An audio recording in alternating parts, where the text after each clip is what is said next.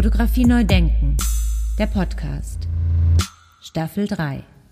Ja, herzlich willkommen zu meinem Podcast Fotografie neu denken. Mein Name ist Andy Scholz.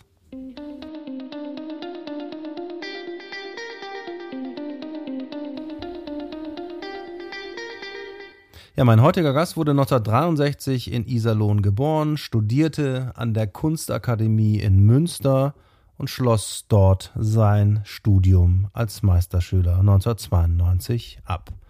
Von 1998 bis 2005 hatte er einen Lehrauftrag für Fotografie an der Kunstakademie in Münster und ist seit 2015 Professor für Fotografie und Medienkunst an der Hochschule der Bildenden Künste hier in Essen. Ja, hallo Thomas, herzliche Grüße nach Münster und schön, dass wir uns sprechen können. Ja, hallo Andy, viele Grüße nach Essen aus meinem Atelier hier in Münster. Ja, kommen wir direkt zur ersten Frage, lieber Thomas. Wie bist du denn zur Fotografie gekommen? Ja, der Weg äh, für mich zur Fotografie äh, ist natürlich im Studium begründet. Und am Anfang hatte ich da einen sehr für mich radikalen äh, Ansatz, insofern, wo ich gesagt habe, bei der Zeichnung, bei der Malerei ist die Leinwand auch weiß oder das Papier ist weiß und das Fotopapier ist auch weiß. Also man kann alles machen, was äh, möglich ist und das habe ich dann auch in der Fotografie versucht. Für mich war halt damals, ich gab ja nur Negative zu der Zeit, äh, das Negativ immer nur ein Ausgangsmaterial, äh, um meine Bildidee weiter zu formen und in der Dunkelkammer mit Nachbelichtung, Abwedeln, Kontraste und so weiter ein Spannungsverhältnis hinzubekommen zwischen äh, dem Objekt, der Natürlichkeit, aber auch dann letztendlich dieser äh, Reinszenierung in der Dunkelkammer, in der Bearbeitung. Also ich habe weniger viel Aufwand bei der Aufnahme gemacht, sondern es gab hinterher mehr die Arbeit äh, des Klass der klassischen Dunkelkammer, äh, wo ich mit äh, Masken gearbeitet habe, um was äh, nachzubelichten, abzuwedeln etc. Und das ging letztendlich dann so weit, äh, dass ich äh, das eine Arbeit, nenne ich jetzt mal die Cadavre Esquis, das sind Aufnahmen von einer kleinen verpackten verpackten Wurzel. Die Wurzel wurde in Plastikfolie verpackt, in so dünne Anstreicherfolie. Man könnte auch so Frischhaltefolie nehmen. Und diese Wurzel habe ich hundertfach von allen möglichen Seiten fotografiert. Und diese Fotos habe ich dann wie Bausteine benutzt, das waren die Teilaufnahmen, um mit diesen einzelnen Fotos wieder eine neue Skulptur entstehen zu lassen, durch Zusammenfügen, Kopieren und so weiter. Und so dass dort eine Figur entstand, eine Skulptur kann man auch sagen, die nur in der Fotografie existierte. Also war halt das Bemühen, äh, die Fotografie äh, in ihrem dokumentarischen Charakter ähm, und in der Wiedergabe der Objekte immer wieder zu transformieren, in neue Formen zu setzen. Und der dritte Aspekt war, dass ich natürlich, da ich äh, viele Einzelbilder hatte, jedes Bild circa einen Meter groß machen konnte. Äh, und entsprechend formte sich dann diese äh, Skulptur, die nur in der Fotografie existierte, auf drei Meter Größe. Und danach kam ich dann zu äh, einer Aufnahme, äh, die hieß Die Vögel stehen in der Luft und schreien. Eine meiner stärksten Serien, würde ich fast sagen. Die Vögel stehen in der Luft und schreien, das hat was mit Vögeln zu tun. Und zwar war mir auf den Fensterscheiben ähm, die Staubabdrücke aufgefallen, die die Vögel hinterlassen, wenn sie gegen eine Scheibe fliegen. Und ähm, diese habe ich dann von innen nach außen gegen das Sonnenlicht fotografiert. Und dieses Sonnenlicht äh, ließ den Staub, das Fett, Blut, die Federn ganz äh, klar erscheinen. Und dann war wieder diese Technik, dass ich den Körper so gelassen habe, aber das Umfeld dann dunkel nachbelichtet habe, sodass man nur diesen Abdruck sehen konnte. Und für mich kommt in diesen Vogelabdrücken die Fotografie auf den Punkt, weil es ist ja wie ein Selbstabdruck äh, der Natur des Vogels auf der Scheibe, die ich dann nur noch dokumentiere und festhalte und damit ganz nah an den Ansätzen der Fotografie bin, wie Pencil of Nature, wo beschrieben wird, dass die äh, Fotografie eigentlich ein Selbstabdruck der Natur ist auf der Platte. Und gleichzeitig ist dieser Moment der absoluten Freiheit des Fliegens festgehalten, aber auch der Moment des Todes.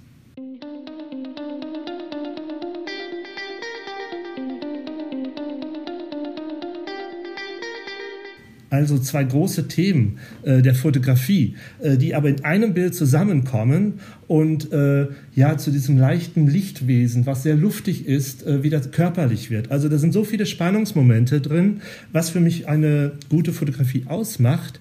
Und ähm, Mit dieser Fotografie, die Vögel stehen in der Luft und schreien, ist übrigens ein kleines Zitat von Bianca Döring aus, dem, äh, aus der Erzählung Schnee und Niemand. Das ist mir auch immer sehr wichtig, so Verbindungen zu anderen Künsten, Kollegen zu finden.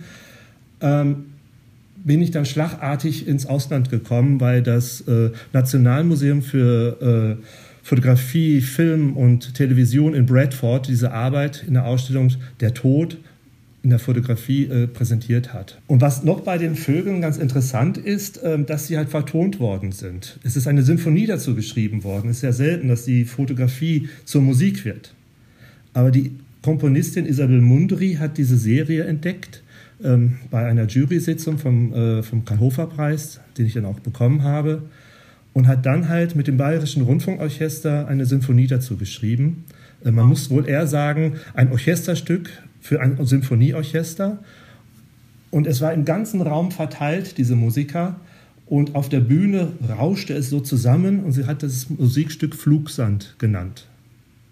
Und bei manchen Ausstellungen habe ich dann diese Musik über Kopfhörer mal so eingespielt, äh, um halt so im Dialog mit diesen äh, Bildern zu sein. Ne? Ich muss dazu sagen, auch das waren sehr große Abzüge, 2,40 Meter mal 1,40 Meter Breite.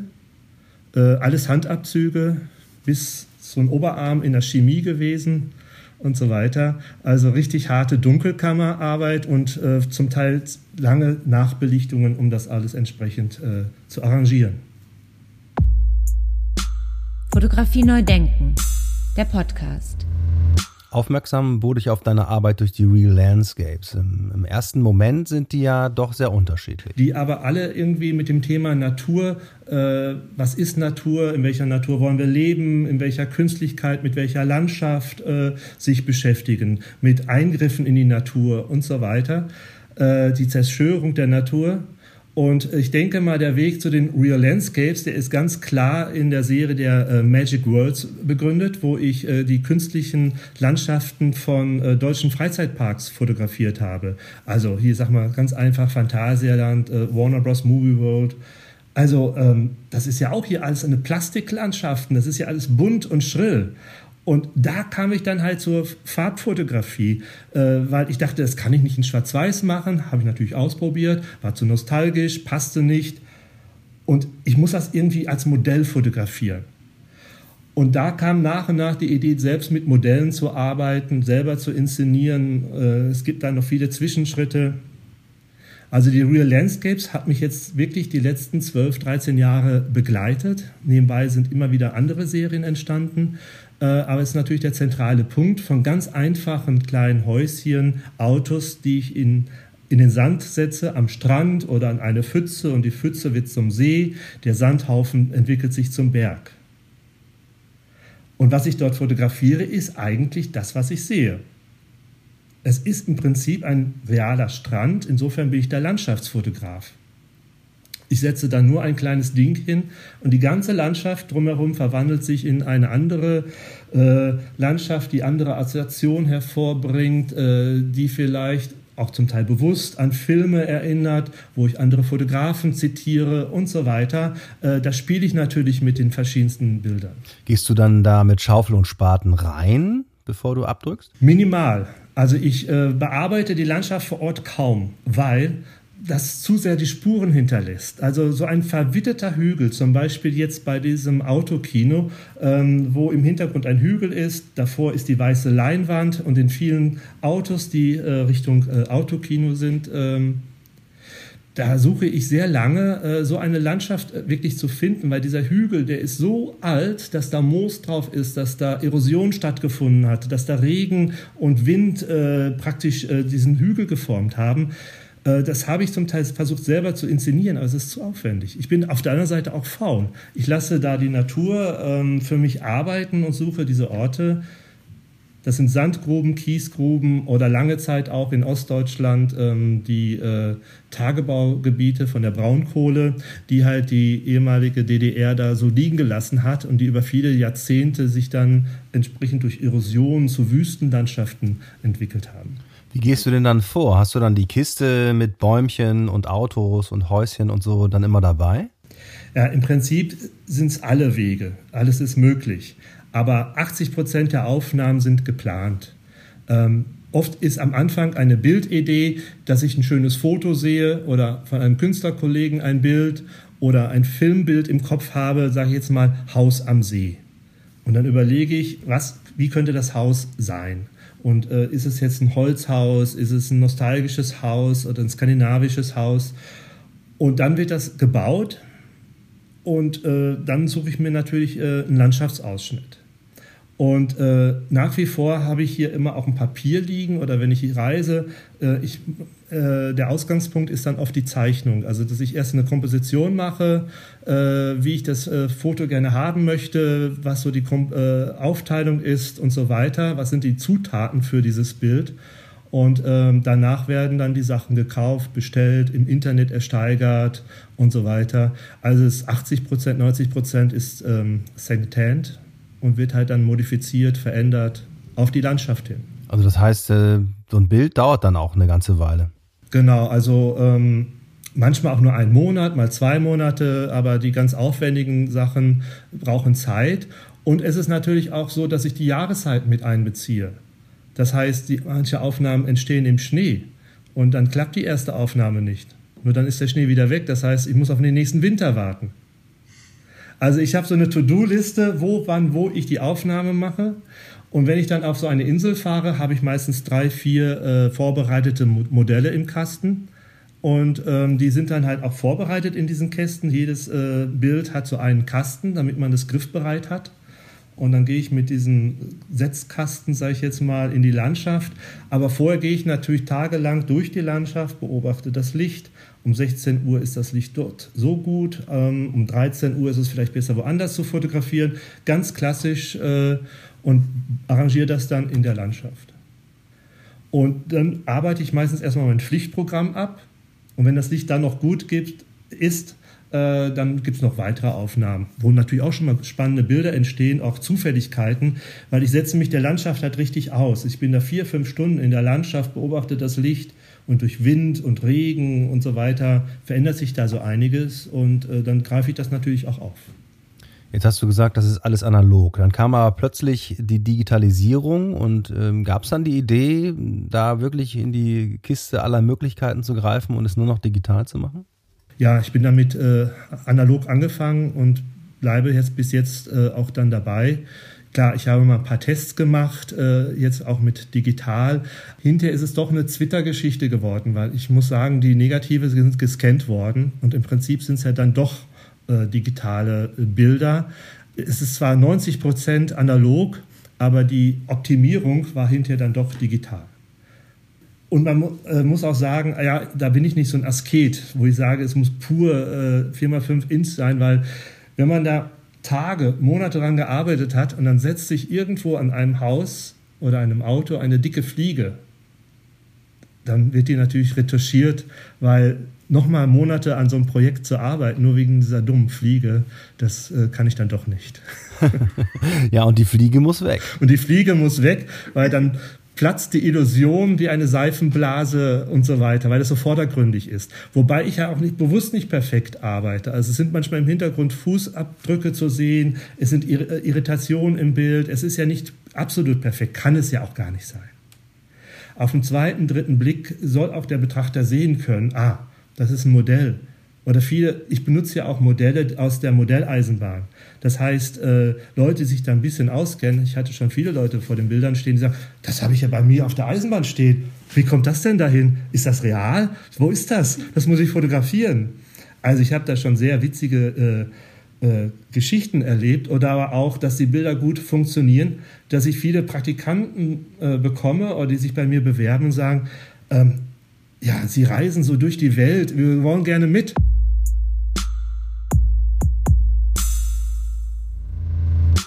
Denkst du denn darüber nach, auch äh, langläufig komplett digital zu arbeiten? Oder sagst du, ich habe jetzt mein System gefunden, warum soll ich das ändern, solange es den Film noch gibt? Nein, also ich denke schon über diese digitale Fortführung nach, weil es da auch nochmal ganz andere Möglichkeiten gibt, äh, auch für die Real Landscapes. Ich habe da noch ein paar Bildideen, äh, weil dieses Digitale doch ein schnelleres Arbeiten erlaubt ich jetzt mal, ein riskanteres und dadurch halt auch oft vielleicht ein lebendigeres Arbeiten, auch in, mit diesen Modellen. Ich muss ja oft auf Lichtsituationen reagieren oder es verändert sich und die Modelle werden schnell verstellt. Da kann ich mit einer großen Plattenkamera kaum äh, darauf reagieren oder es dauert eine halbe Stunde, bis alles wieder eingestellt ist. Und in der Digitalkamera, das habe ich jetzt auch schon ausprobiert und das erste Bild ist auch jetzt schon ausgestellt im Museum Kunst der Westküste aktuell.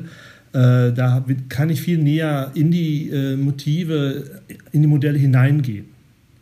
Und ähm, da reicht zum Teil aber dann leider wiederum nicht das Shift-Objektiv, sodass ich dann ne, einzelne Ebenen fotografiere und diese schärfen Ebenen äh, werden dann zusammengefügt. Äh, also eröffnet sich dann nochmal eine ganz neue äh, Dimension. Ja, kommen wir mal zu der Klassikerfrage quasi äh, meines Podcasts. Das ist nämlich die Frage, wann ist ein Bild ein gutes Bild? Oder wenn ich mir das bei dir vorstelle, du hast da jetzt einen riesen Aufbau gemacht mit ganz vielen kleinen Modellen und so weiter. Wann bist du zufrieden? Wann hast du das Gefühl, jetzt habe ich es? Also ich kann jetzt erstmal nur von meiner Seite aus äh, erzählen, äh, für mich ist halt ein gutes Bild äh, immer ein Glücksmoment. Da gehören so viele Faktoren zusammen, sei es das Licht, der Moment, ist es windstill, draußen in der Natur so zu arbeiten. Äh, aber letztendlich kann ich es wirklich hinterher erst wirklich äh, beobacht, äh, beurteilen.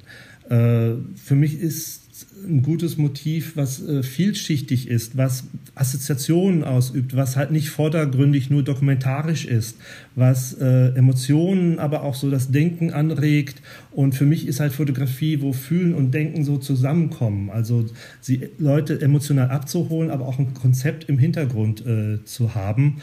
Und natürlich auch nur nicht nur eine starke Vordergründigkeit. Ne? Ich zitiere ja auch manchmal äh, Kollegen oder auch hier mit dieser weißen Leinwand, Hiroshi Sugimoto, ist ganz klar, äh, ne, dass da was Eigenes entstehen soll. Es ist nicht nur eine Re Reinszenierung, dass man da eine weiße Leinwand in der Landschaft sieht, sondern dass es äh, da auch nochmal was Magisches ist.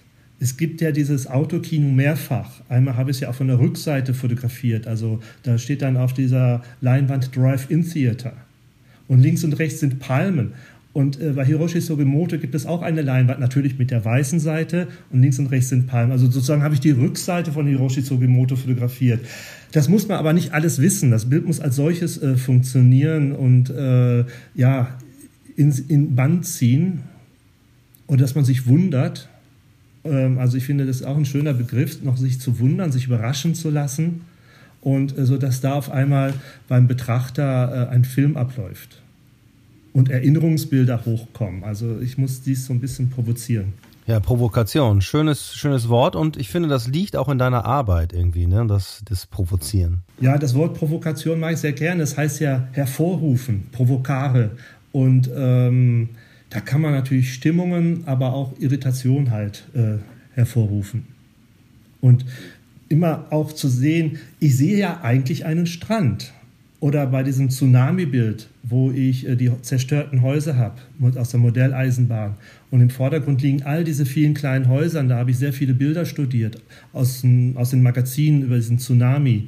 Wie ist diese Katastrophe fotografiert? Wie ist, äh, das ist so ein Konglomerat an verschiedenen Pressebildern, die ich da zusammengefügt habe, innerlich, in meinem Kopf. Und habe dann geguckt, was brauche ich?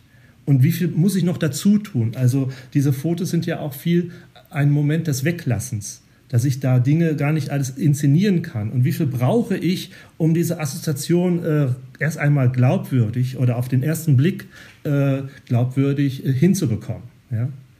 Und wenn ich dann sage, was Sie hier sehen, das sind 10.000 Streichhölzer. Ja, und dann rotiert es. Ne? Und der Betrachter muss sich ja dann auch positionieren. Und dann ist auch die Frage der Größe des Formates, dass man halt zu einem Bild auch äh, einen bestimmten Abstand haben muss, aber auch eine bestimmte Nähe. Und ab einer bestimmten Größe, so von 1,20 Meter bis 3 Meter, muss man als Betrachter eine Position beziehen. Und man kann halt durch das Bild wandern, wenn man da steht. Man kann das nach Fehlern analysieren oder gibt, nimmt man den Abstand und gibt sich dem Bild wiederum hin? Und das finde ich ein sehr schönes Spannungsverhältnis, äh, ähm, um sich diesem Bild zu nähern, von nah und ferne. Und äh, das ist ja auch eine Bewegung, die ich in der Landschaft habe, von nah und ferne. Also für mich hat Fotografie auch viel mit Bewegung zu tun. Ne? Also Inszenierung ist entweder vor der Kamera, ich bewege die Dinge, die Modelle vor der Kamera, die Kamera steht still, ist eine Fachkamera. Oder aber ich als Fotograf bewege mich mit der Kamera und bestimme dadurch eine bestimmte subjektive Einstellung. Und was halt auch für mich sehr wichtig ist, um das vielleicht nochmal zu ergänzen, ist natürlich das Licht. Licht und Schatten, äh, was natürlich einmal A, das natürliche Licht, aber auch diese Modelle haben natürlich ein eigenes Licht, dass da kleine LEDs eingebaut worden sind und diese Bilder atmen dann durch dieses Licht.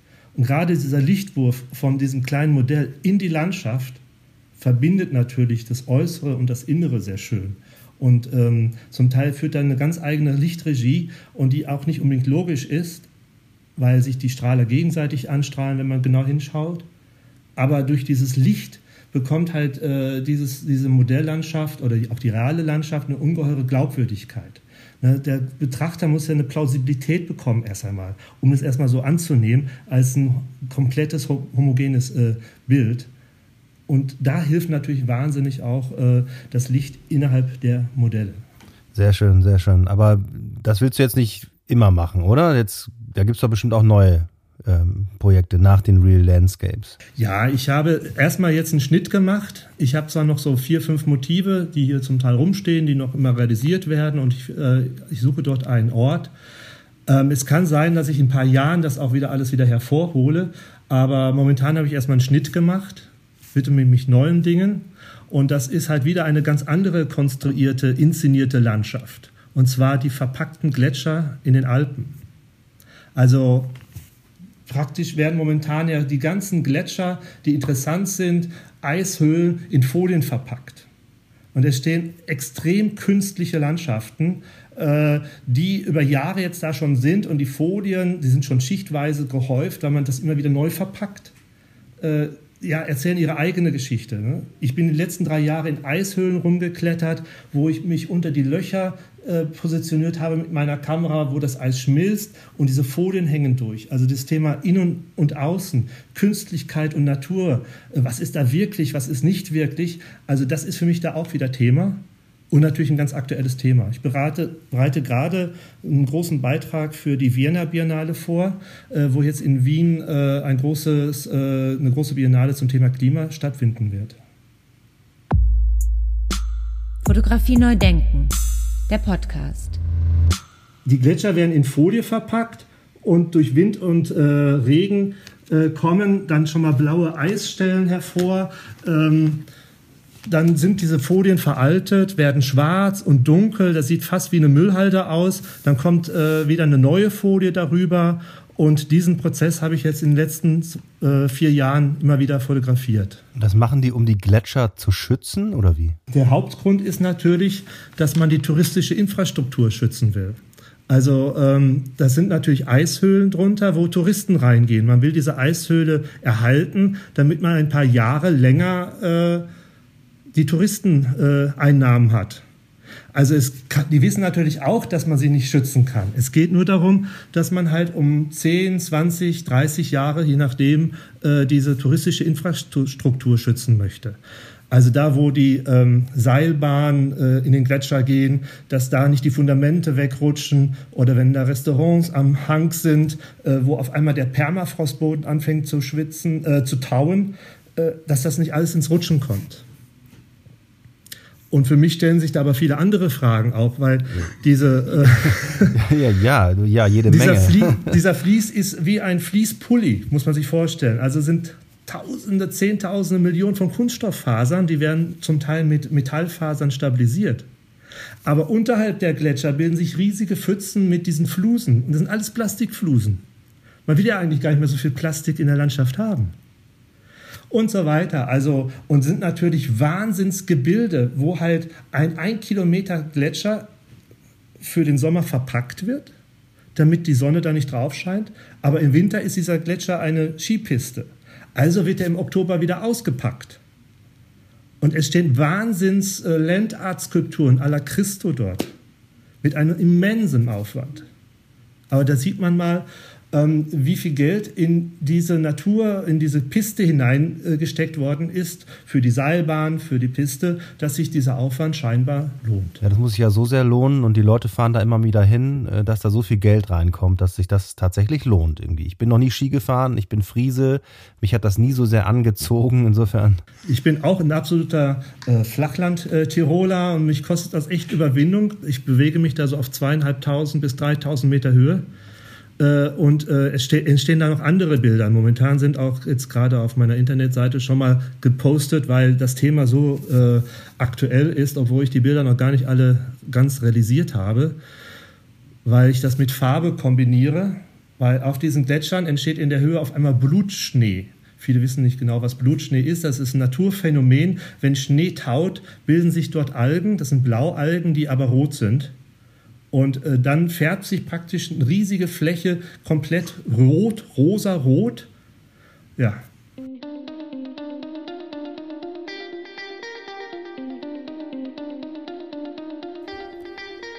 Ja, du hast mir in dem Vorgespräch auch erzählt, dass du das schon jetzt ein paar Jahre machst. Hat sich denn äh, nach deiner Beobachtung da auch schon viel verändert, offensichtlich?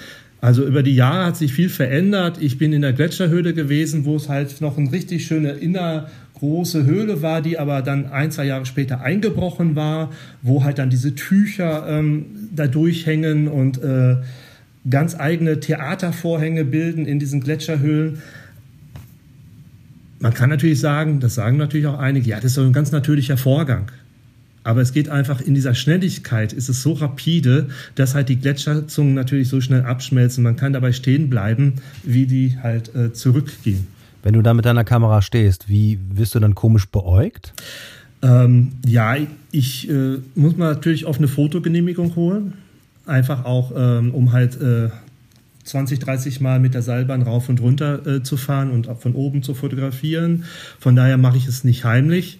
Und es ist halt beides da. Ne? Also ich werde total abgelehnt oder bekomme falsche Informationen, wo gesagt wird, ab dann und dann äh, kann man da gut fotografieren dann komme ich dahin, ist es schon wieder alles weggeräumt, weil die natürlich im Herbst alles räumen. Also man, ich bekomme nicht so saubere Informationen und, aber auf der anderen Seite, die meisten, das muss ich auch wirklich sagen, sind sehr kooperativ, weil die sagen, jede PR-Arbeit ist gut.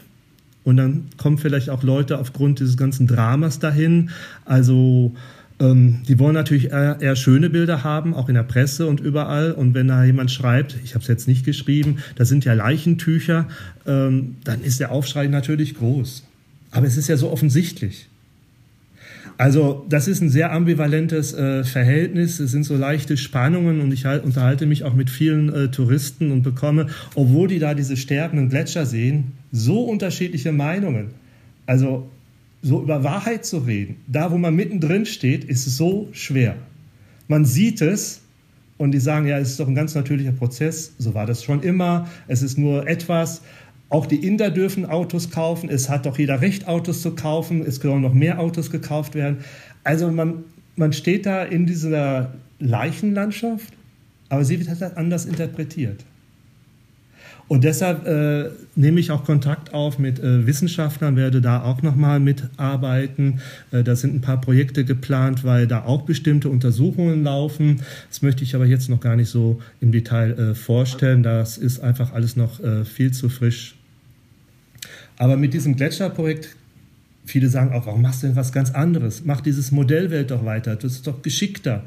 Ich sage, es geht für mich um die Inszenierung von Landschaft, um die Inszenierung und Widersprüche in der Natur. Und ich knüpfe natürlich an eine Serie an, wo ich über Mülldeponien Fotos gemacht habe, für Plastikfolien in Dänemark. Agrarfolien habe ich dort fotografiert. Ich habe selbst mit Plastik in der Landschaft gearbeitet. Da komme ich wieder ganz an den Anfang, wo ich Wurzeln eingepackt habe, Bäume eingepackt habe in Plastik. Und was habe ich vor kurzem gelesen? Jetzt werden im Sauerland die Bäume und die Baumstämme in Plastikfolie eingepackt um sie halt, äh, ja, um die Borkenkäfer absterben zu lassen. Ja? Also, dass man halt äh, da die Maden und diese Hölzer äh, so verpackt, dass da irgendwie ein Biotop entsteht, wo diese äh, Larven und die Borkenkäfer nicht mehr weiterleben. Also, ich, ich springe etwas hin und her, aber knüpfe an meine früheren Sachen an. Und Außenstehende ist das immer leider oft sehr, sehr schwer zu vermitteln oder auch der Presse oder auch den Galerien äh, sehen da nur so eine sehr unterschiedliche Arbeit. Aber für mich ist es doch sehr viel, sind sehr viele rote Fäden. Fotografie neu denken. Der Podcast. Ja, ich finde das wunderbar, Thomas, dass du diese Dinge auch quasi Erinnerung äh, werden lässt und äh, darauf hinweist, sozusagen in deiner Arbeit. Apropos Hinweisen, äh, kommen wir zu meiner letzten Frage, die ich immer stelle in meinem Podcast. Das ist nämlich die Frage danach, muss dann nicht die Fotografie grundsätzlich eigentlich, weil sie all diese Möglichkeiten hat, viel stärker in der Schule stattfinden, in der Pädagogik, in der Ausbildung von jungen Menschen? Ja, ich denke, das ist ein ganz wichtiges Feld, dass man das in der Pädagogik oder auch in den Hochschulen äh, integriert, wie Bilder funktionieren, wie Bildwahrnehmung funktioniert. Und äh, aber ich merke natürlich bei den Studenten, dass halt äh, viele, die jetzt nicht so viel mit Fotografie zu tun haben, extrem naiv mit Bildern umgehen und das nur als reines kommunikatives Mittel mehr verwenden und äh, da überhaupt keinen Abstand mehr zu haben und es reflektieren. Wir sind immer noch sinnliche Wesen wir sind erstmal analog und das ist ganz wichtig.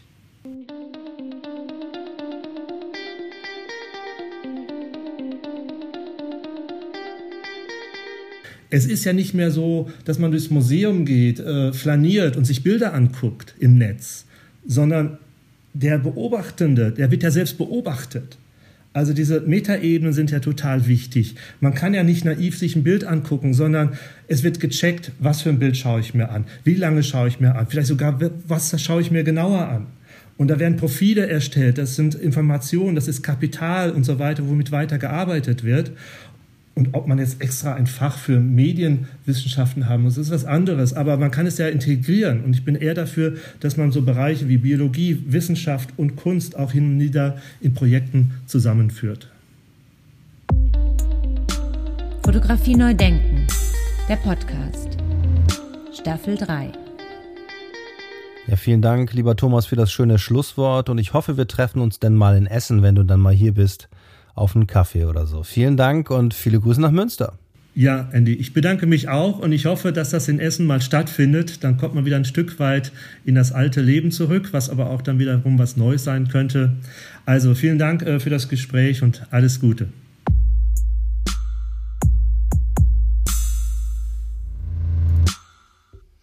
Ja, wer mehr über die Arbeit von Thomas Wrede erfahren möchte, der kann sich informieren unter www.thomas-vrede.de. All diese Informationen sind natürlich, Sie ahnen es, wie gewohnt in den sogenannten Show Notes zu dieser Episode zum Anklicken zusammengefasst. Ich bedanke mich recht herzlich fürs Zuhören, verbleibe mit besten Grüßen hier aus Essen-Rüttenscheid, aus meinem Studio und freue mich, wenn ihr und wenn Sie wieder einschalten beim nächsten Mal, wenn es heißt Fotografie neu denken. Ciao, ciao, danke und tschüss.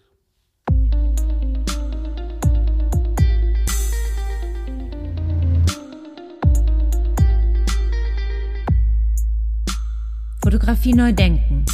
Der Podcast. Staffel 3. Eine Produktion von Studio Andy Scholz 2021